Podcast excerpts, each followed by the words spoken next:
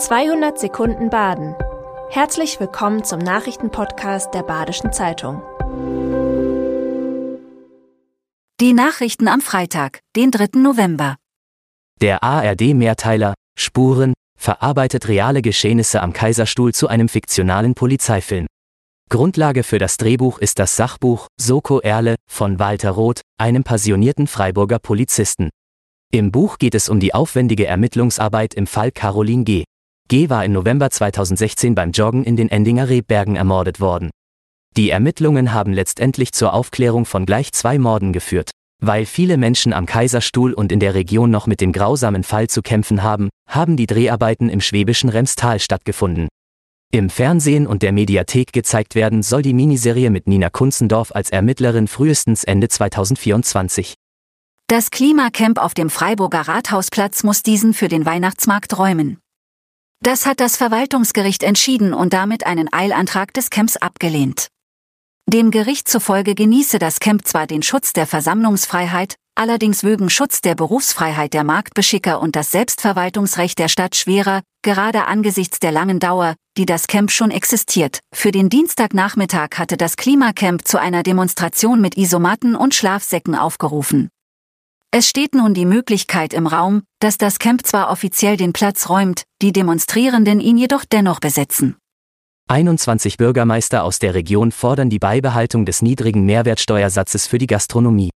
Seit der Corona-Pandemie 2020 ist die Mehrwertsteuer auf Speisen in Restaurants auf 7% gesenkt worden. Ab Januar sollen wieder 19% Mehrwertsteuer fällig werden. Damit droht laut aktuellen Angaben des Bundesverbandes des Hotel- und Gaststättenverbands der Verlust von bundesweit 12.000 Betrieben. Mit einem Schreiben appellieren die Bürgermeister an Ministerpräsident Kretschmann, sich für ein Beibehalten des niedrigeren Steuersatzes einzusetzen. Denn gastgewerbliche Betriebe seien von unschätzbarem Wert für das gesellschaftliche Leben in unserer Region. Nach der deutlichen Heimniederlage gegen Zweitligist Paderborn ist die Enttäuschung beim SC Freiburg groß. Coach Christian Streich nimmt seine Mannschaft in Schutz. Die vergangenen Wochen mit mehreren verletzten Leistungsträgern und fehlenden Alternativen habe viele Kräfte gekostet. Ein schlechtes Spiel wie dieses sei nicht verwunderlich. Mit Mittelmaß will sich der SC aber nicht zufrieden geben. Torschütze Maximilian Eggestein sagt, wir sind jetzt raus aus dem Pokal, aber wir lassen uns davon nicht verrückt machen. In zwei Wettbewerben sind wir noch gut dabei. Da wollen wir jetzt alles geben. Das alljährlich stattfindende Varieté am Freiburger Seepark hat begonnen. Zum abwechslungsreichen Programm gehören Magier Erasmus Stein, Artistin Olena Schapowal, Puppenspieler Francisco Obregon und Jongleur Fabian Flender. Und natürlich die Nummer, bei der man danach erleichtert Uff sagt, weil keiner verunfallt, der atemberaubende Fahrrad-Act von Jan Sokolowski und Maria Ilienko. Vorstellungen gibt es noch bis Sonntag, den 12. November im Bürgerhaus am Seepark. Tickets kosten zwischen 17 und 44 Euro.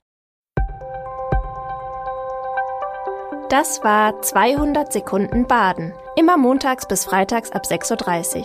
Aktuelle Nachrichten rund um die Uhr gibt's auf der Website der Badischen Zeitung badische-zeitung.de.